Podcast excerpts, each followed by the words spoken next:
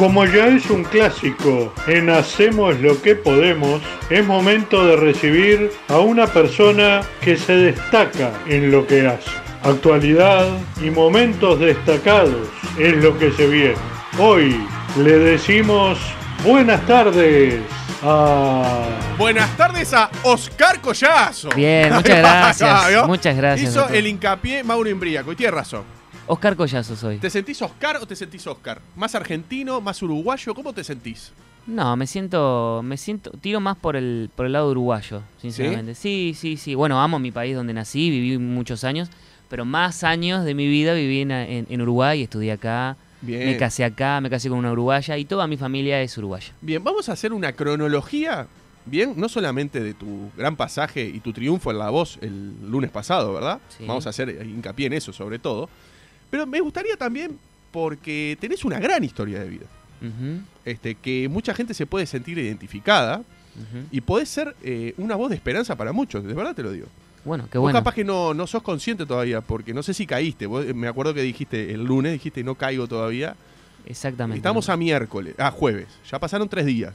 ¿Caíste ya de que sos el primer ganador de La Voz Uruguaya? Y bueno, de a poquito sí, al ver los mensajes de la gente y todo lo que ha salido en, en los diarios y en la televisión, eso, bueno, de a poquito uno va, va cayendo. Lo que pasa en, en, el, interior de uno es que decís, ¿es merecido o no es merecido? Está ese, esa lucha interna si realmente es merecido, pero bueno, es un regalo de la vida y estoy muy contento por eso. Te vi que lo dijiste en el observador y te, leí eso. ¿Por qué crees que no es merecido? Y bueno, ustedes vieron todas las, todos los, los participantes que pasaron por el, por el certamen, muy buenas voces y personas increíbles para arrancar, se presentaron 5.000. 5.000, sí, en total, más de 5.000 a, a lo que fue la inscripción para, para la voz 2022 y quedaron 105 para lo que fueron las audiciones a ciegas. Bien. Y bueno, después bueno, y, llegar a ser el... Quedaron el cuatro. quedamos cuatro. Y la gente te eligió a vos. Y la gente me eligió a mí. Algo tenés. Y bueno, se ve que, que, que, he llegado a la gente y bueno, he recibido muchísimo cariño, mucho amor de la gente y esto es una oportunidad. No solamente del proceso del coach al haberme elegido en cada, en cada gala, sino que la gente sintió de, que, de que yo lo podía ganar y bueno, eh, estoy muy agradecido por eso. Vamos a arrancar primero que nada, vamos a arrancar del principio total. Vos nacés en Argentina. Nací en Argentina. ¿Qué barrio? Nací en Capital. Capital Argentina. Capital. Bien. ¿Cómo nace tu llegada a Uruguay? ¿Cómo se eh, da? Mi mamá, creo que tenía dos años más o menos, y mi mamá estando sola, eh, porque ella se, separó antes de que yo naciera, decidió volver a Uruguay, a su país, y bueno, y vinimos ella a intentar otra vez acá, a volver a su país. Bien, y vos tenés... Ah, ella es uruguaya. Sí, toda mi familia es uruguaya. Ah, bien, bien. En algún momento fueron para Argentina, mi hermana también, mi hermano también, que también eh, son, son uruguayos, decidieron ir para allá y un tiempo y después volvieron. Bien, y tenías dos años. Dos años más o menos cuando volvió. Bien. Ahí llegas a Uruguay. ¿Qué barrio te criaste acá? En la, en la Unión. ¿En la Unión? Me crié en la Unión, sí. Ahí en, en José Cerrato. ¿Cerrato ahí? Y, la, y José Cerrato y 8 de octubre. sí, José ah, Cerrato. En donde está la feria, ahí permanente. Mi hijo, va, mi hijo va al Club Ahí, ah, bien, bien. Bueno, ahí toda la vida. Ahí, ahí, toda la vida. La Unión es tu barrio, digamos. Sí, hasta, bueno, en realidad fue hasta los 10 años. Ah, Después de los 10 años me mudé a Positos Ajá. Eh, Decime calle, me gusta. Así identificamos a la gente que Luis Alberto Herrera, ahí a dos cuadritas del shopping. Del shopping, bien. Eh, Luis Alberto Herrera. Después, eh, bueno, ahí estuve hasta los 18 años cuando decidí irme a Argentina, otra vez. Ahí decidiste volver a la, Argentina. ¿Por qué? era el tiempo en el que muchos jóvenes estaban, se estaban yendo y yo decía, bueno, si los uruguayos mismos están yendo del país a probar suerte afuera, al exterior, yo siendo argentino dije, acá no voy a tener chance. Mentalidad de, todavía de, de, de, Urichico, ¿no? Y decidí ir a Buenos Aires, estaba mi hermana allá, ya hace años que estaba, que estaba viviendo radicada con su esposo argentino y mi sobrina argentina. 18 años dijiste que tenías. Sí, 18, sí, 19, 19. Terminé el liceo y a los 19, 19 años me fui. Y, bueno, fui para allá a, trabajar y a estudiar. Y bueno, estudié allá licenciatura en comunicación, hice el profesorado de música también. Y trabajé en lo que se podía para poder solventar todos los gastos de los estudios. Hasta que conocí a Betina, que es mi esposa. Yo fui a un seminario cristiano allá, donde trabajaba mi hermana. Pero no fui a estudiar ahí, yo solamente vivía ahí. Trabajaba y estudiaba afuera. Pero mi esposa sí, la que es ahora mi esposa. que en ese momento era compañera. No la conocía yo. Ah, no la conocía. No la conocía. Me dijeron, va a venir una chica uruguaya, 20 algo de años, no sé qué. Y yo estaba la mía. Este, y bueno, eh, la conocí, nos hicimos amigos. Y bueno, empezó ahí este, una relación. Y al poco tiempo, un año y medio por ahí, decidimos casarnos. Nos casamos en Uruguay y volvimos a ir a Argentina porque yo estaba estudiando el profesorado de música todavía. ¿Por qué se casó en Uruguay? Porque toda la familia estaba acá. Toda. Fíjate que eh, toda la familia de ella es uruguaya, mi familia es uruguaya, solamente estaba mi hermana y su familia en Argentina. Y, qué era más fácil, mover a todo el Uruguay para Argentina o ellos de Argentina. Ustedes vinieron para acá. Y, nos, casamos acá en Uruguay y después volvimos para Argentina. Bien, ¿qué edad tenías ahí cuando te casaste? 22. 22, muy joven. Sí, jovencísimo los dos. Jovencísimo los dos. Bien. Escúchame, ¿y cómo nace tu. Perdón, ¿de qué laburabas acá? A, los 19 años y. Ah, ¿se puede decir? Es una, es una, es un McDonald's. Bien, En mi primer trabajo fue. Acá, ah, bueno. con nosotros. Gran empresa, ¿verdad? me encanta. me encanta. Regáleme un combo, por favor. ahí va. Este, Sí, este. fue mi primer trabajo. En realidad arranqué a los 17 por ahí. Arrancaste a los 17, siendo menor. Sí, para poder ayudar a mi mamá, eso porque era solita, pobre. Claro, bien, bien. Este, y después, ¿cómo, cómo nace? ¿Cuándo empezás a cantar? ¿Cuándo te empezás a dar cuenta que sos bueno para el canto? Ah, eh, haciendo cálculos más o menos a los 11 años. Eh, y empecé porque iba al liceo del Santa Luisa de Marillá, que queda ahí mismo en La Rabide y Cabrera. La Rabide y Cabrera. Es un colegio y liceo católico y siempre los viernes nos llevaban a, misa. Y tenían esas fotocopias con las canciones y eso. Y, y, se ve que uno de los encargados del coro, Pedro me acuerdo que se llama, este, me escuchó, se ve cantar y dijo, ¿no te gustaría formar parte del coro? Y bueno, dale, si, si tengo la chance de salirme de clase, mejor. Vamos, nos salimos de clase para el coro. Y empezamos a, a, cantar esas canciones y después eh, se las mostré a, a, mi, a mi vieja. Mirá, mirá lo que estoy cantando en, en, la escuela. Y le gustó, dijo, tenés que, tenés que cantárselo a la familia, a los amigos. Y empezó a, a, moverse la cosa, a la gente le gustaba y todo el tiempo me estaba pidiendo. Y ahí empezó como ese gusto, esas ganas. encontré el sentido al cantar y vi que lo podía hacer bien. Bien y que la gente cada vez me pedía más y bueno, ahí encontré como, como una salida, como algo lindo, una, linda diversión el canto. ¿Y pero vos después estudiaste canto? Más allá del coro ese, ¿estudiaste eh, de manera particular? ¿Te profesionalizaste de esa manera? Recién, recién eh, a los 20 cuando hice el Conservatorio de Música. Que en realidad hice canto lírico camarístico. Cantaba ópera. Sí, sí, sí. Sí, sí, en Argentina fue. En Argentina. Recién ahí comencé como a prepararme bien en, con técnica vocal. ¿Y por qué? ¿Te, atrapaba la ópera? en realidad... ¿O fue lo que te dijeron, tu tono de voz va por ahí y te tiraste para ahí? No, no, siempre me gustó la música popular. Ahora, eh, el conservatorio que estaba ahí en ese lugar era música clásica y, a mí me encanta todo lo, todos los géneros musicales. Y el canto lírico es un, es un canto muy hermoso, que hay que trabajarlo bien, es una técnica especial. Y, y, bueno, me llamó la atención y vi que también lo podía hacer bien y dije, bueno, está, me quedo acá. Y hice tres años del, del, lo básico, ¿no? Bien, en Argentina. En Argentina. Ahí va. ¿Y acá? Y acá cuando volví, en el 2012, que volvimos con mi esposa, eh, me presenté, audicioné para, en, la, en la Universidad de la República para seguir haciendo el, el superior en lírico y, y entré. Ah, ¿entraste, me, me, fue muy bien, sí, me fue muy bien. Ya me habían elegido hasta para una obra y todo. La cuestión es que, claro, acá había que trabajar. Y y lo que tenía eran clases desde las 8 de la mañana hasta las 10 de la noche. Entonces tenía que sacrificar algunas, no tomarlas el primer semestre, pero eran correlativas con el otro semestre y, no las podía tomar después, entonces como me, me frustré un poco y lo dejé. Lo dejé porque tenía que trabajar, lamentablemente. Claro, es para hacerlo bien todo tenés que dedicarte a eso. Vamos a, a, trasladar a Argentina. Esto, por ejemplo, ¿vos podés hacerlo en Argentina de, sin laburar? Te lo pregunto de la total ignorancia. Por ejemplo, si vos querías estudiar este canto, esto que tenías acá, pero lo tenías que dejar aparte porque tenías que laburar y de algo tenías que sobrevivir. ¿Hay alguna manera de sustentarlo en Argentina? ¿Hay alguna diferencia entre Uruguay y Argentina en cuanto a, este estudio? En el, del canto lírico. Sí, del canto eh, lírico. Sí, o de cualquier otro arte en realidad. En realidad, allá Argentina como que es un país más grande, se mueve un poquito más y el tema del, de la música clásica se mueve más. Fíjate que en el segundo año en el que hice el conservatorio se hacían las audiciones a fin de año, iba mucha gente de un poder adquisitivo este, importante y eran como ellos te veían y se veían que podían invertir en vos, te decían, bueno, eh, vos trabajás, sí, ¿cuánto ganas tanto? ¿Cuánta plata necesitas al mes para que vos te dediques a esto? Y bueno, y ahí capaz que este, ellos te, te, donaban eso para vos para solventar, tu- solventar tus gastos y dedicarte de lleno a la música. Pero bueno, Acá no, acá es imposible. eso. no lo sé. no, digo es imposible, pero es... No, nunca tuve la oportunidad, ¿no? Uruguay seguramente ha- eh, hayan oportunidades, pero justo cuando, cuando surgieron esas posibles este, propuestas, fue cuando, bueno, todo el mundo ya sabe lo de, pasó con el tema matrimonial, esa pérdida que tuvimos con mi esposa, y fue como que estábamos tan solos y necesitamos tanto la contención de la familia que nos ganó más la necesidad de volver a, a estar con la familia que, que de quedarnos allá. Ahí va, ahí va. Eso, eso es lo que quería hacer hincapié después. Pero vamos, ya que lo trajiste a colaciones. Ujú. ¿En Argentina es lo que les pasa a ustedes que pierden un, un hijo? Sí, eh, llevamos un año y medio de casados Ustedes llevan un año y medio de casados, se casaron acá y volvieron a y Argentina. volvimos a Argentina. Bien, ustedes estaban trabajando allá, con su casa allá, viviendo en pareja. Exactamente. ¿Deciden tener un hijo o cae de, de sorpresa? No, cayó, cayó de sorpresa Cayó. porque no llevábamos mucho de casados, ocho meses, poner. Bien, Pero contentos, re contentos, re obviamente. contentos.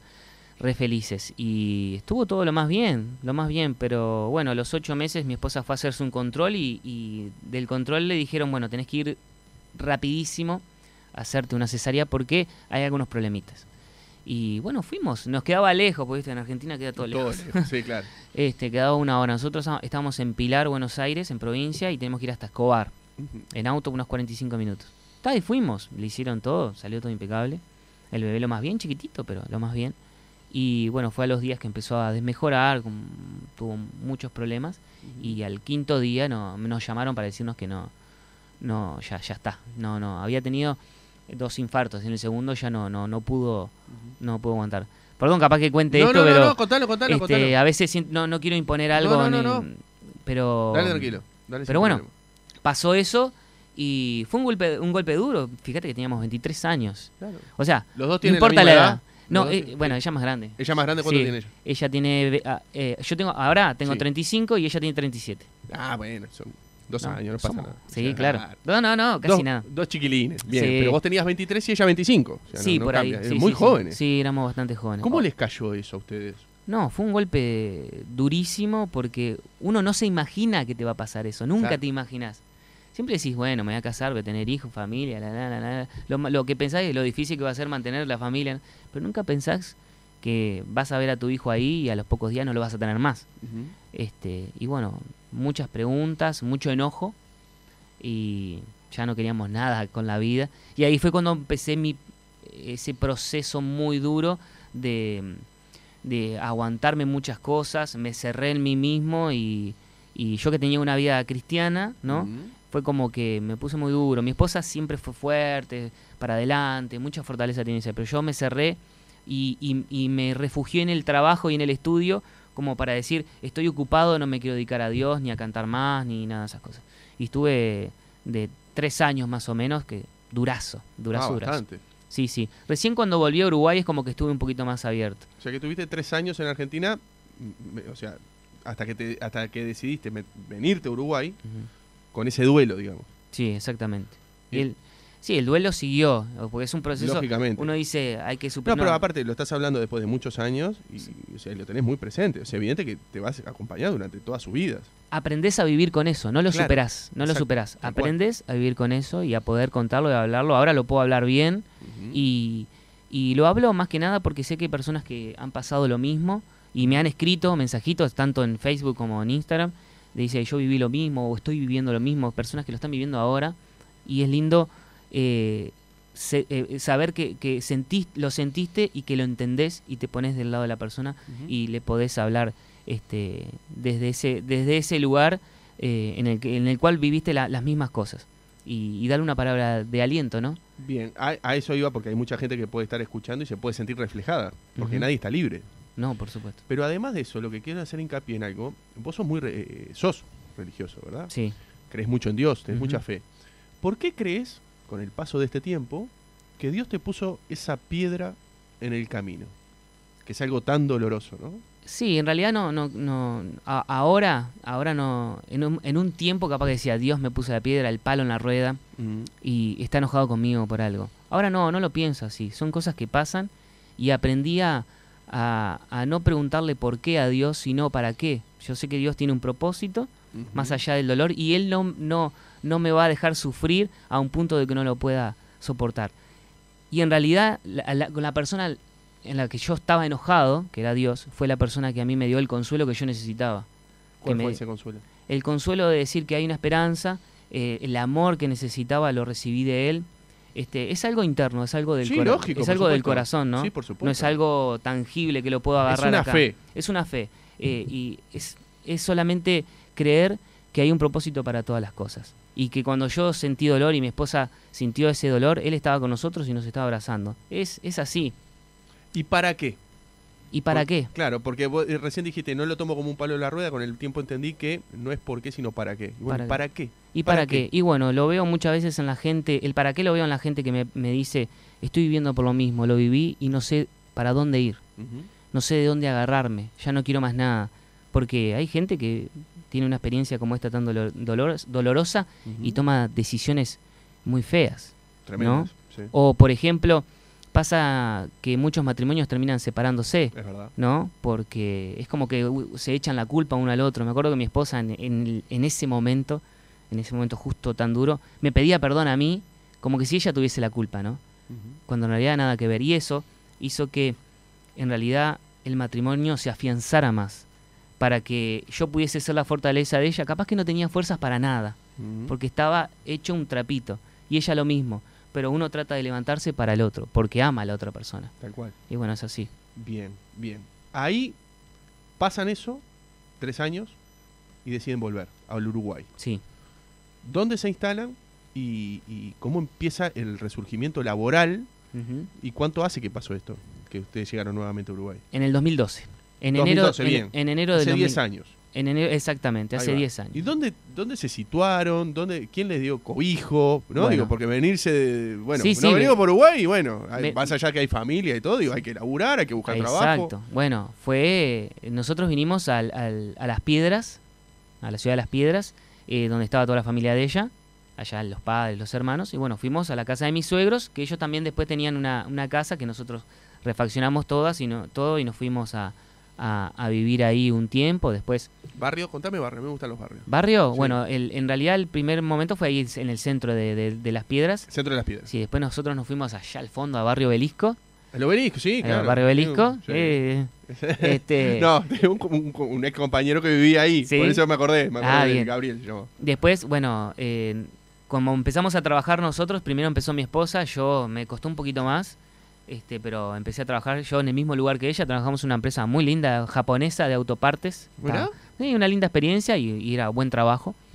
Comenzamos a trabajar y Dios nos dio la oportunidad de ir ahorrando y eso. Después nos fuimos a alquilar una casita en el centro de, la, de las piedras, preciosa también. Y bueno, así fuimos. ¿Lo consiguieron por el gallito típico o alguien le dijo, che, los presento y. No, fuimos, este, sabíamos que estaba esa, esa empresa ahí y dijimos, bueno, vamos. Ella, ella fue primero y enseguida, enseguida agarró trabajo y al mes, y al mes ella este, dijo, bueno, tengo a mi esposa, también está buscando trabajo. Y, entregó mi currículum y entré yo a trabajar también. Mirá qué bueno. Y ahí estuvimos ocho años. Hasta hace poco, hasta, el 2020, hasta la pandemia. Hasta el 2019 por ahí. Ah, bien. 2019 estuvimos. Bien, y, claro, ¿y qué pasó en el 2019 en adelante? Porque cambiaste de trabajo, cerró la empresa, ¿qué pasó? Bueno, eh, sí, con el pasar del tiempo las fábricas de autopartes estuvieron un, bajón bastante grande y, y bueno, eh, el trabajo bajó, lo que significa que había bajado el sueldo también, y estaba complicado, estábamos alquilando, y bueno, uno este, tiene sus cuentas, sus cosas, y, había posibilidades de irse y viste esos, esos arreglos que vos podés hacer. económico, te doy una plata y te vas, ese tipo de cosas. Y, dijimos, bueno, ¿qué hacemos? Nos vamos los dos, agarramos alguna platita, nos compramos una casita, arreglar, arreglar, no importa, una casita, y a buscar trabajo. hicimos eso. ¿Dónde la compró la casita? En Marindia. En Marindia. Ahí la, ahí la compramos, ahí en Marindia compramos la casita, que es un regalo de Dios. Y, bueno, después fue difícil porque oh. vino la pandemia. Porque aparte, ahí va, decidieron comprar la casita con, ese, eh, con esa plata que les da el trabajo. Exacto. Y ahí un otro resurgimiento, porque hay que buscar trabajo, hay que arreglar esa casita y caí el 13 de marzo del 2020. Y, y ahí fue ahí, bueno, eh, yo compramos la casa un poquito antes. Yo agarré trabajo no sé ya, ahí tenía trabajo no sé en otra área. Y, se cortó el trabajo ese a, a los meses. ¿Tercerizado? sí, siempre tercerizado. Yo no soy empleado público. Em, me acuerdo que me quedé sin trabajo en diciembre del 2019, creo. Y en enero, febrero, por ahí ya, ya arrancó el tema de la pandemia. Ya no 13 de marzo, en marzo. En marzo, por ahí. Ahí va. Bueno, dos meses y pico sin trabajo y cuando... ahí me, y después tuve hasta septiembre del 2020 sin trabajo. Ahí va. Y entre... Ahí va. Entre diciembre que te quedas sin trabajo y septiembre, que es casi un año. Sí. Son 10 meses. ¿Qué hiciste? ¿O qué hicieron? Estuve en casa tratando de hacer mantenimiento con lo que podía. y aparte, digamos que el mundo estaba encerrado, ¿no? No, sí, encerrado, no se podía hacer nada, nada de nada. Este, gracias a Dios nunca nos faltó nada. Y bueno, estaba en casa y haciendo un poco de música, por supuesto que buscando trabajo como loco, porque más allá de, de, la pandemia y lo difícil que sabía que iba a ser conseguir trabajo, no dejaba de buscar. Y bueno, este, fueron meses muy largos, muy largos y muy preocupantes, pero y, tuvimos, ahí puedo decir que fue de, de, lo que llevamos de matrimonio con mi esposa, fue la vez que, que más al límite estuvimos. Pero nunca nos faltó nada, gracias a Dios, nunca nos faltó nada. Y bueno, en septiembre conseguí trabajo en en el trabajo que estoy, que estoy ahora. Estás hasta ahora. Bien. Mm. En este tramo, hasta septiembre del 2020, eh, dejamos de lado la música. Sí. Que es por lo que estás acá y por lo que viviste de niño. En ese tramo, ¿qué pasó con la música? ¿Qué pasó con tu cantar? Bueno, eh, yo más que nada me, eh, mi música y mi canto es en el ámbito cristiano, siempre fue. Porque no, no fui mucho de escenarios, de moverme o de buscar vivir de la música en, algún lado. Es como que siempre fui bastante perfil bajo, no, no, no lo busqué. Quizás estaba un poquito dormido, tendría que haberme movido un poco más. Pero siempre fue en el ámbito cristiano, ahí en, en, la cortita, o, o, dando clases, algunos, en algunas escuelas, este, o sea, privadas, y, y, ayudando amigos que también tienen, tenían proyectos musicales, hacerles los arreglos vocales y esas cosas. Fue recién, más o menos, en el 2000 21, sí, 2021 por ahí que, no, 2020, 2020 que dije, bueno, voy a empezar a grabar algo, empezar a moverme con la música porque no me puedo quedar quieto. Pero claro, lo económico mueve, viste, también. Claro, si uno no tiene para invertir. Pero nunca viste que, y yo veo que hay mucha gente en TikTok o mucha gente en Instagram que utiliza con un cablecito o algo para, hacer contenido, sí. Que hay mucha gente que le ha ido bien. Sí, sí, es verdad. Más allá de los seguidores, que uno puede tener 200.000 seguidores, pero eso no significa ni que te dé plata, ni que la gente ah, te ame, ni nada. O sea, digo, pero hay gente que le ha ido muy bien y ha formado una carrera. Digo, ¿nunca, pensaste en la pandemia y eso, hacer algo así? Sí, lo pensé, sí, lo intenté. Y no sé, el el pasa es que, como te digo, soy muy autocrítico y muy perfil bajo y siento como que no, no lo iba a hacer bien. Por eso es el, este, el proceso de la voz fue importantísimo para eso para realmente moverme. Porque siempre fue así, no, no, cabeza gacha, este, no me movía mucho porque pensé que, o sea, no me voy a matar total, no creo que llegue a la gente, no creo que le guste tanto a la gente lo que hago. Entonces, bueno, con el tiempo uno se da cuenta que no, me perdiste tanto tiempo y ahora lo, lo, lo hacer. Y bueno, gracias a la vida que ahora tengo el tiempo para poder hacerlo, ¿no? ¿Perdiste el tiempo o era el tiempo justo? ¿O era lo que o era el tiempo. También, hay mucha gente que, que, que, me dice. Nunca se sabe. Porque le digo, yo ya estoy medio grande para estas cosas. Dice, no, no, estás en la edad justa, ¿no? Mm. Bastante ya grande, me imagino que maduro para poder tomar las riendas. Capaz que si hubieses hecho esto que estamos hablando, capaz que no surgía lo de la voz. Y el ganador era otro. Exacto. ¿No sabes? Sí, sí, sí. Claro. Es imposible saberlo. ¿No? Exacto. Pero capaz que no. Hay grandes chances de que no. Exacto. Esto llegó en el momento justo y bueno. A eso vamos. ¿Cómo surge el tema de inscribirte en la voz? Bueno. Cuando vos te enterás, me acuerdo que eh, Gota tal, bueno, termina Gota tal, y anuncian la voz Uruguay. Yo no viste ni enterado. No, no estabas enterado de eso? No, ni enterado, ni enterado. Me enteré por la prima de mi esposa que me manda un, un WhatsApp, me dice, mira lo que me llegó al correo. Entro, decía La Voz Uruguay, está, están las inscripciones abiertas, algo así, no me acuerdo muy bien, pero algo de eso. ¿Vos seguías cantando, por ejemplo, para tu familia o en algunos amigos? ¿Sabían que vos cantabas, cantabas bien? Sí, sí, todo el mundo, toda mi familia y amigos saben que canto, sí, sí, pero, pero nunca hice algo más. Siempre me decían, vos, vamos a movernos, vamos a hacer algo. Y yo nunca, fue, no, sé, no sé, siempre fue así.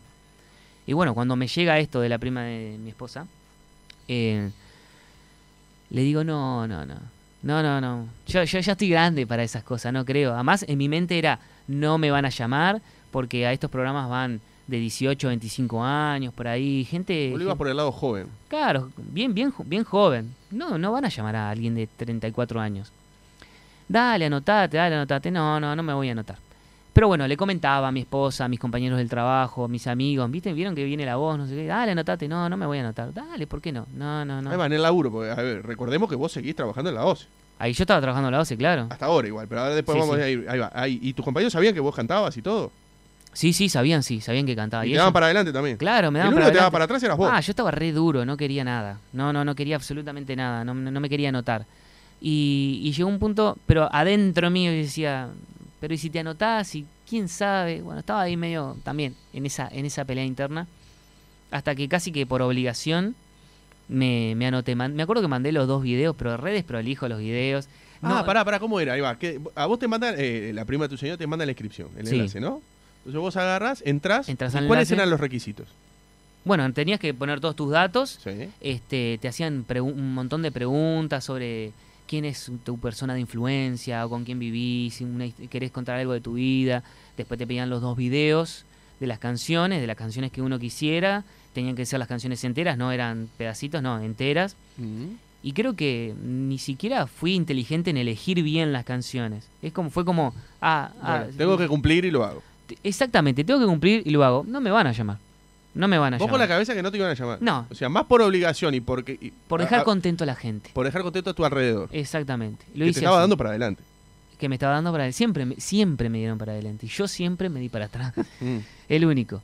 Y bueno, y mandé los videos y puse. Era el. el ¿Cómo se dice? El, el formulario Bien. por internet era enorme y había montones de cosas. Y Ya no cuando, me acuerdo. Y cuando te dijeron, cuando decía una parte, poneme, ponernos algo de tu vida, no sé qué. ¿Qué Sí. pusiste? No me acuerdo. ¿No te No- acordás? No me acuerdo, tendría que revisar bien. Este, no, te preguntaba qué habías estudiado. Bien, eh, No, pero capaz que contanos algo de tu vida, capaz que decía eso. Sí, creo que no, que no, no, no quise poner ahí. No, no quise poner nada. ahí. Evitaste la, pre- la- la- Lo- sí, Lo lo evité. saltaste. Sí, lo evité. No, no, no quería porque. Porque pasa lo que ahora pasa con muchas personas, que, que uno dice utiliza la historia y eso, y en realidad no. Yo lo que conté en. Hago, hago este paréntesis, Dale. ¿no? Eh, yo lo que conté en el programa fue lo, eh, lo que a mí me afectó en mi vida, lo que, lo que pasó en mi vida y que afectó el canto. Lo que, lo que refería al canto. Muchas cosas de mi vida no las conté. Pero bueno, está. Cierro paréntesis. No, pero está bien. Este y bueno, creo que no, no puse nada de eso en el formulario, pero sí mandé los videos y algunas otras cositas y eso. Y como te digo, no había sido muy muy sabio a la hora de elegirlo, fue como muy muy ah, obligado y a la carrera y medio desprolijo con la guitarra así nomás. Y y le mandé a todos, bueno, ¿están contentos? Ya mandé, ya mandé No y, me me, jodan y me olvidé. Y no me jodan más. Claro, me olvidé. Eso fue enseguida que, que apareció lo de, lo de las inscripciones de la voz. No fue más, más tarde, o sea, fue enseguida. No, no, si yo fui uno de los últimos. Ah, ¿fuiste uno de los últimos Sí, en mandar? eh, fui uno de los últimos, sí. Yo no, no sé si era el número 4000 y pico, no me acuerdo. ah, la pelota, bien. sí, sí, sí. eh, fui uno de los últimos, me enteré medio tarde. Y, Ahí va. Y después mandás todo eso. ¿Y cuánto demora en, en, contactar de la producción del programa por primera vez? Creo que a los dos días. Ah, enseguida. Sí, sí, sí. Me acuerdo que estaba trabajando y de repente siento un- la- una llamada. Hola. la- la- cavando pozos en la 12. ¿qué estaba? Eh, ven- venía, venía a tomar consumo. Ahí va, venía a tomar consumo y, venía 12. con la moto, porque tenemos motos en no sé, y, y- y- y tenía el casco puesto de la moto y escucho el teléfono, no entendía nada. Y hola Oscar, te llamamos de la voz para decirte que fuiste seleccionado para el casting presencial. Y me dice te vamos a mandar un este un WhatsApp con todos los, con toda la dirección, el horario, todo. No lo podía creer. Podía- Ta, era el casting presencial, ¿no? Ahí va. Era, el ahí va. Era la primera audición entre algunos seleccionados. Entre algunos seleccionados, exactamente. No, e- no era algunos que iba tantos, programa. sí, algunos claro. cuantos, ¿verdad? Exactamente. Pará, pará. ¿Dónde era? Capaz que no tenés por qué acordarte, digo, ¿dónde era el horario? Y a ver, porque hay mucha gente que no sabe. Capaz que la gente piensa que te llaman y caíste ahí y apareciste el primer programa. No. ¿Qué pasó eso? ¿Dónde fue y cómo fue? Bueno, me llamaron para el casting presencial, que en mi caso fue en, en la escuela de música Groove, en Avenida Brasil creo que queda. Ahí, no me acuerdo el horario. No, en el horario en que fui. Bueno, No importa. pero ah, porque a algunos le tocó directo en el canal 10. Ah, bien, bien. Ah. Y ahí fuiste. ¿Llegaste y había mucha gente o era solamente vos?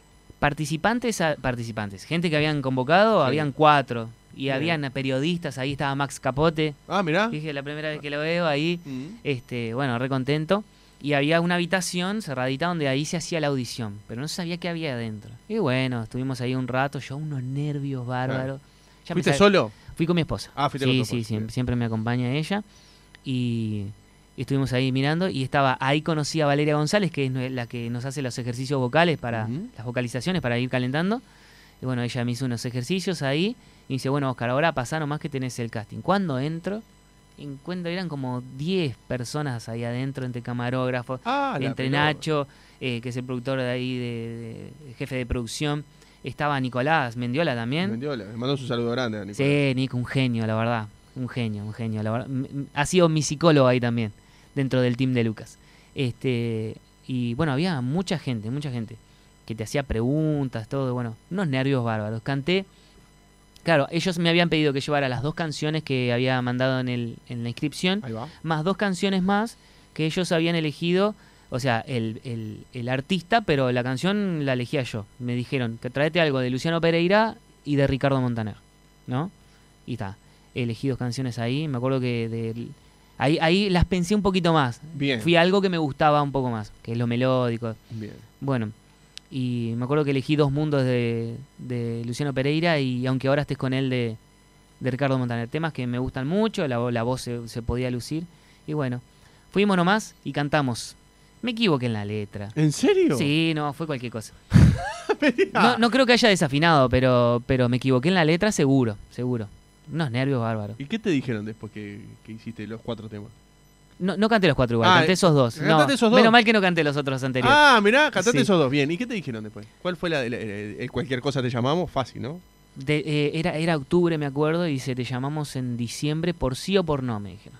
Ah, por sí o por no por te llamaban Por sí o por no, este, para pasar al, a lo que sería el, eh, las audiciones a ciegas, ya sería el programa. Eso es mejor que te digan cualquier cosa te llamamos, porque puedes esperar un año y medio que no te llama nadie. Pero si te dice te llamamos por sí o por no, y bueno, bueno. sí, bueno, me van a llamar. Está bueno, me van a llamar. Me van a llamar. Bien. Y, y este, bueno, y ahí fue cuando me preguntaron muchas cosas de mi vida. Ahí ya me abrí un poquito más. Sí, ahí ya me abrí un poquito más. Porque claro, eh, la producción es muy inteligente y mientras uno va contando, ellos van escuchando bien y, y te van llevando, te van guiando. Pero está bueno porque se interesan por tu vida también. Eh, y bueno, eh, ahí estuvimos, y después vino todo un proceso. Eh, yo pensé que me iban a llamar en diciembre, por sí o por no, pero antes se comunicaban conmigo para pedirme otras canciones y en esos, y en esos pedidos aparece lo que iba a venir después, que es La Gloria de Dios. Ahí va. La Gloria de Dios. ¿Es el primer tema con el que debutás vos? Exactamente, sí. Eh, mucha gente está haciendo referencia a eso y entre tantas personas decían que por, ¿cómo surge ese tema? ¿Lo elegiste vos o la producción te dijo, vas con este tema de arranque. Bueno, sí, es así. Eh, ellos, antes de llamarme policía por no, me mandaron tres canciones, eh, tres artistas y tres canciones de esos artistas elegidas por ellos, para ver más o menos cómo, ¿Cómo, te defendía cómo me defendía. Me acuerdo que me mandaron de Silvio Rodríguez, Playa Girón, que me encantó, nunca la había cantado y me encantó, Playa Girón, muy hermosa canción. Tenía que filmarme, grabar, filmarme a mí y mandárselo.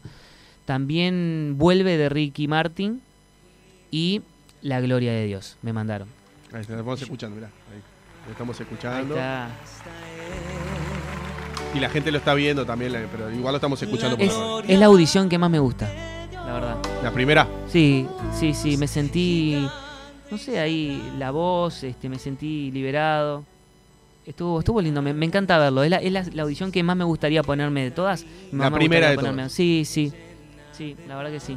Ver esa silla dándose vuelta fue Hermoso. ¿y qué sentiste cuando se empiezan a dar vuelta a la silla? Porque, a ver, yo siempre decía, cuando uno ve este tipo de programas, o este, uno que está en la casa mirando desde la comodidad, hay que estar ahí. ¿eh? Hay que estar ahí, señora, señor. Entonces, digo, digo, qué nervio debe ser para los que no se mientras vos cantás y ninguno se da vuelta, debe ser... Sí, por eso, ¿sabés lo que hice yo? Claro. Cerré los ojos. ¿Cerraste los ojos? Yo cerré los ojos en una, en una parte ahí, o, o, medio, medio abierto, pero mirando hacia otro lado, no hacia las sillas veía todo rojo, porque cuando las sillas están eh, mirando hacia, hacia el otro lado, están en rojo. Y de repente cuando voy a hacer el coro y, miro, miro para arriba, veo que ahí se están dando vuelta las tres sillas, que bueno, era Lucas, Rada y, Valeria. E, ese es el tema, digo, porque uno pues, debe ser mortal, uno que esté cantando y que no se den vuelta, que no se den vuelta, debe, ser, mortal para cualquiera ahí ya te pone nervioso. Te mata. Pero digo, cuando empezaste que se vieron a, a dar vuelta, ¿qué dijiste? Ya está, estamos adentro. Listo. Porque se de vuelta uno ya, estaba. Ahí aflojé esos pocos nervios que quedaban y la empecé a disfrutar más la canción. Que aunque era cortita, por lo menos lo último lo disfruté bastante bien. Bien. ¿Qué te pareció las devoluciones de ellos y por qué elegiste a Lucas? Eh, bueno, la devolución de los tres, genial. Bueno, hasta la de hasta la de Agustín, que no se dio vuelta, pero fue muy lindo. No se vio todo, viste, que ah, como el tiempo es acotado, no, no, no pasaron todas las Sí, por eso se edita. Para que la gente piensa que no, pero en realidad capaz que hay una devolución, es mucho más extensa, pero te la cortan. Exactamente, no, y hay veces que no eh, te, hacen devolución todos, pero te pasan una. Te pasan una o dos. Este, me pasó en una, ¿cuál fue? En los knockout, que una devolución muy linda de, Agustín y no se pasó. Y no la pasaron. me hubiese gustado que la pasara. Qué guachos esto de la producción. Mira vos, qué cosa, Canal 10. bueno. y entonces, ahí va. ¿Y por qué elegís a Lucas Hugo? Bueno, a Lucas eh, me siento, es un referente para mí. Vamos a decir la verdad, los cuatro son unos monstruos, ¿no? Son animales, los cuatro son unos animales. Tenés a Negro Rada, tenés a, a, Valeria, Lynch, ¿eh? Agustín Casanova, que es de lo, más popular incluso de ahora. Tenés a Lucas Hugo, que la, la está rompiendo por todos lados. ¿Por qué lo elegiste a él y no elegiste a ninguno de los otros tres? Bueno, eh, igual pasé, ah, cuando me enteré que iba al programa, pasé por muchos. Todo el mundo me decía, tenés que ir por este, por esto, tenés que... Pero a Lucas lo elegí primeramente porque me siento identificado, me gusta su voz, me gusta la música que hace, este, la persona que es, eh, más allá de que recién ahora lo, estoy conociendo, pero yo veía que una persona muy humilde, este, profesional, igual que el resto, ¿no? Por supuesto, pero como que veía en él algo especial. Y cuando me enteré que tenía mi misma fe, ¿no? Porque sabemos que Lucas tiene esa fe en Dios también, es como que dije, bueno, está, me, me, voy con Lucas. Y la verdad que fue la mejor decisión. ¿Lo, decidiste en el momento o ya tenías pensado decir, bueno, si... No, en el momento no, ya lo recontra pensé. Hicimos un poco de show ahí. Te puedo, te puedo hacer una consulta, te voy a poner entre la espalda y la pared. Bueno, dale. Si se hubiesen dado vuelta Agustín, Valeria Lynch y el negro Rada, pero Lucas Hugo no, ¿a quién elegía? Ah... Agustín Valeria y el Nero. Eh, y capaz que iba con, con Valeria, capaz. ¿Ibas con Valeria? Sí, capaz. No sé, capaz te digo, por la duda, nada, me dejaste entre la pared, la pared ahora. Sos bravo, ¿eh? Porque después me lo tengo que cruzar Claro, aparte están escuchando. Ay, no, están escuchando, manda un saludo, están escuchando. No, no. Lo elegiría todo, pero bueno. Pasa que es difícil porque todos tienen algo especial. Todos, todos tienen algo especial. Bien, a ver, ¿y cómo, cómo sale el tema de la de la primera canción? Eh, al final, porque no, recuerdo si me lo dijiste, ¿la elegís vos o la elige la, producción? La elige la producción. Sí, sí, pero la elige basándote, basándose en lo que te gusta a vos. A eso te iba a decir, porque es una canción que te identifica. Sí, sí, bueno, gracias. Sí, sí. ¿En eh, serio eh, sí, la gente identifica esa canción con, conmigo y, y, me encanta, es una linda letra. Este, no esperaba presentarme con una canción este, de, este tipo yo no esperaba, pero la, producción bastante abierta decidió hacerlo y yo la verdad muy agradecido. Y estamos hablando de, que no es eh, de un artista no reconocido, ¿no? sino que estamos hablando de Ricardo Montaner. Es una canción, es un artista de años que se da el lujo de poder hacer dentro de todos sus éxitos una canción como, de esta índole, de esta índole cristiana, ¿no? Bien, y en el proceso de la primera audición hasta la última, ¿qué viviste durante todo ese tiempo? ¿Cuántos meses fueron? ¿Cuatro meses? Sí, cuatro meses, cuatro Cuatro meses. En esos cuatro meses, pues a ver, vos seguís trabajando para la OCE. Sigo trabajando, sí. Grababas la voz. sí. Tenías que ensayar. aparte vos no sos de Montevideo. No, soy no de, de, Costa de Oro, Marindia. Costa de Oro, Marindia, por eso te digo. Entonces, ¿cómo llevaste estos cuatro o cinco meses para cumplir con todo? Fue un trabajo arduo y agradezco a mi trabajo, a la OCE de, Pando, que han sido muy flexibles. Por ejemplo, yo mientras cumpla mi trabajo me podía retirar antes para poder ir a los ensayos, porque casi siempre, este, antes de las grabaciones y eso, la semana anterior teníamos ensayo y, grabamos a las 10, 11 de la mañana y yo entraba a trabajar a las 8. Entonces, más o menos se podía ir arreglando con, con el trabajo y eso. Los ensayos en casa de en el estudio de Camila Zapín también, que me queda cerquita, ahí está, estoy en Marindia y ella está en Shangri-La, entonces ah, bien. nos fuimos manejando un poquito. Y lo bueno que la, la producción fue en el LATU. Que si hubiese sido, claro, si fuera acá en el centro. Si era en Canal 10 me hubiese sido más difícil aún, pero en el LATU, bueno, me quedaba media horita de casa, tranqui. Bien. Así que fue fue todo fue todo muy lindo, muy muy muy fácil, bueno, fácil en el sentido, bastante cómodo. Ahora, el proceso dentro de la voz como, como cantante y eso es otra cosa. Ahí va. Oscar Collazo, te quiero decir, en ese interés, después que vos cantaste la primera, la gente te empezó a conocer en la calle, después la segunda, la tercera, cuando vos estabas laburando, cuando ibas en el ómnibus en algún lado, ¿la gente te, percibía que eras vos? Enseguida, enseguida, después de la audición a ciegas, después de la gloria de Dios, al otro día, como yo trabajo en la calle, estoy todo el día en la calle, me cruzo con montones de personas y sí, me paraban. ¿Vos sos el de la voz? Sí, sí, soy yo. Bueno, felicidades, muy bueno. Y bueno, y tirándote para adelante la gente. Y después eso fue creciendo a medida que fueron pasando las, las galas. Este, y mucha gente que, que me, me, me reconoce en la calle en un principio, pero claro, me, me ponía nervioso porque en vez de decirme vos sos el, se cuchichaban entre ellos como que se ponían nerviosos. ¿Y qué, qué, hago? ¿Le digo que soy yo o me quedo callado? Y me iba, me iba. Me tapaba con la gorra, el tapaboca y me iba. Ah, claro. Me da vergüenza eso. Ahora terminó la voz. Sos el ganador. Te eligió la gente. ¿Estás dispuesto a dar todo por la música? Sí, claro. Sí, sí, sí, sí. Me encantaría poder vivir de esto. Me encanta, me encanta la música. Eh, y bueno, y además lo tengo que hacer por la gente que, que apostó por mí, que, que puso su voto y que me quiere seguir viendo en algún escenario. Ahora sí, ahora tengo que poner todo de mí. Digo, porque vos seguís trabajando. Ahora estás de licencia, dijiste. Sí. Estás de licencia en la OCE, ¿no? Vuelvo el lunes. Vuelves el lunes. Ahí va. Después que vuelvas el lunes, vos vas a seguir siendo el, ganador de la voz y por 20 días vas a estar en, medio, en medio, por todos lados, ¿no? Pero tenés que, vas a tener que tomar una decisión en algún momento. Y sí, vamos a ver. O la OCE o la música. Sí. la OCE debe ser un laburo que es o sea, que vos tenés tu plata fija, todo, ¿no? Porque todos precisamos un, sustento.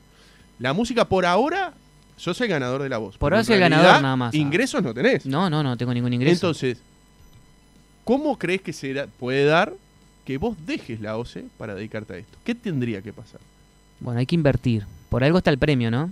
Ahí va. Que todavía no lo tenemos en la mano, pero está el premio. Sí, ya lo tenemos. Este, que hay que invertir en la música. Por eso tengo que yo tengo la ayuda de Lucas ahí que nos vamos a juntar y vamos a hablar. Él me está guiando mucho en este ámbito que para mí es totalmente nuevo, no conozco. Y él me va a saber este, enseñar y influenciar para tomar las mejores decisiones. Así que bueno, cuando, cuando veamos que estamos listos para, para dejar el, trabajo de OCE, que agradezco igual a Dios porque es mi sustento, pero cuando podamos dejarlo y dedicarnos a la música para tener un sustento, así gane lo mismo de OCE, ¿no? Lo hablábamos. Lo hablamos fuera de micrófono. Eh, así gane lo mismo. Este, vivir de, la música, que, esto, que es tan lindo poder cantar y llegar a otras personas, y todavía ganar un sueldo o algo de eso, mm. sería, sería grandioso. Eh, el sueldo es un millón de pesos, ¿no? El, sueldo, premio. Perdón, el premio. El premio es un millón de pesos. Vamos a decir la verdad. Uno dice un millón de pesos. Son veintipico de mil dólares, ¿no? Sí. Vamos a decir la verdad. Es mucha plata. Sí, para alguien que no tiene. Para cuando no la tenemos. Exactamente. Pero a la vez no te soluciona la vida. No, no, claro que no. Hay que trabajar. Como decís vos, hay que invertirla. Hay que invertirla. Porque no te la podés. si te vas de viaje, cagás. No, no, viaje no puedo. Si te compras un auto, cagás. no, no. Entonces, es mucha plata, pero a la vez no es tanta. No es tanto, claro. O sea, ¿invertir en qué sentido en la música? ¿Qué pensás hacer? Y bueno, eh, en alguna productora para poder eh, sacar mis temas y empezar eh, con a, a, tener toques en algún lado. Ya tengo mi bandita ahí preparándose. Bien este, para, para salir. Pasa que ahora, bueno, con todo esto que recién termina el programa y, estamos con los, en los canales de televisión y en las radios y eso, no, no, no, no tengo mucho tiempo, pero apenas esté un poquito más liberado ya vamos a empezar a, a, movernos con, con, la banda para empezar a, tocar en donde nos quieran escuchar. Bien, pero eh, eh, esa banda, ¿ya te acompañaba de antes o lo estás eligiendo ahora? Sí, sí, sí. No, no, ya, ya, me acompañaba de antes, sí, sí. Son amigos que ya hemos tocado ah, antes. Ah, mirá qué bueno. Sí, sí, sí. Bien. Y que ya ellos también están tocando por otros lados, se mueven bastante. Bien, bien. ¿Qué le decís a la gente? Porque, a ver, el voto tuyo era pago. Sí. Había que pagar un mensaje de texto, ¿no? ¿Qué le decís a la gente que capaz, que no está pasando un buen momento, y que sin embargo destinó plata de su contrato de, teléfono, de compañía de celular, o de la recarga diaria de a 100, 250 pesos, no sé, y destinó invertir en votarte a vos por ese mes? ¿Qué le decís a esa gente? Eso es lo que me está pasando en este tiempo, en el cual recibo muchísimos mensajes y yo siempre intento de llegarles eh, mi, agradecimiento, porque es así, la gente puso de su economía y hay gente que, así sea con un botito, puso de su plata, puso de su granito de arena, porque sentía cariño, porque sentía, este, no sé, eh, me veía y se, se sentía reflejado, entonces eh, para ellos todo el agradecimiento del mundo porque gracias a ese esfuerzo hoy estoy cumpliendo este sueño de ser el, ganador de la primera edición, de, la, de la voz. Eh, y bueno, entiendo que la situación económica no es la misma para todos. Mm. El poder adquisitivo no es el mismo de todos. Pero mm, ahí se ve el corazón de la gente. Ahí se ve el cariño de la gente. Eh, que siempre está. Pero ahora lo puedo ver más. Y bueno, gracias y espero que con lo que yo haga de acá en adelante, con mi música, pueda retribuirles y hacerles pasar un, buen tiempo. La emoción que ellos sintieron al yo estar cantando me emociona a mí y quiero devolvérselas también de acá en adelante. Oscar, no te voy a decir Oscar, te voy a decir Oscar. No te vas a ir con las manos vacías. Eh, te vas a ir con la taza y el posavasos del programa. A ver, sacale a ver si te gusta.